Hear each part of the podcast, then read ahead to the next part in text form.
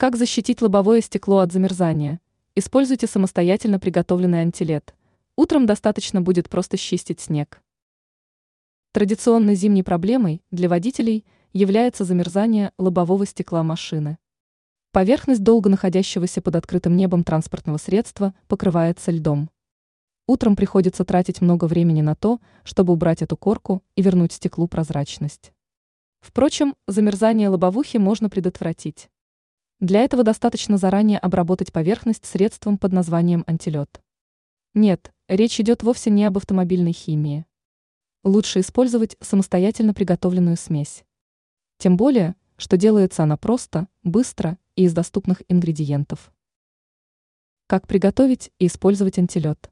Надо смешать 9% столовый уксус с простой водой. Соотношение ингредиентов должно составлять 3 к 1 в пользу уксуса. Налейте получившуюся жидкость в пульверизатор и опрысните ею лобовое стекло. Процедуру надо провести вечером, оставляя автомобиль во дворе. Вернувшись к транспортному средству утром, водитель увидит, никакого льда на лобовухе нет, убирать надо только снег.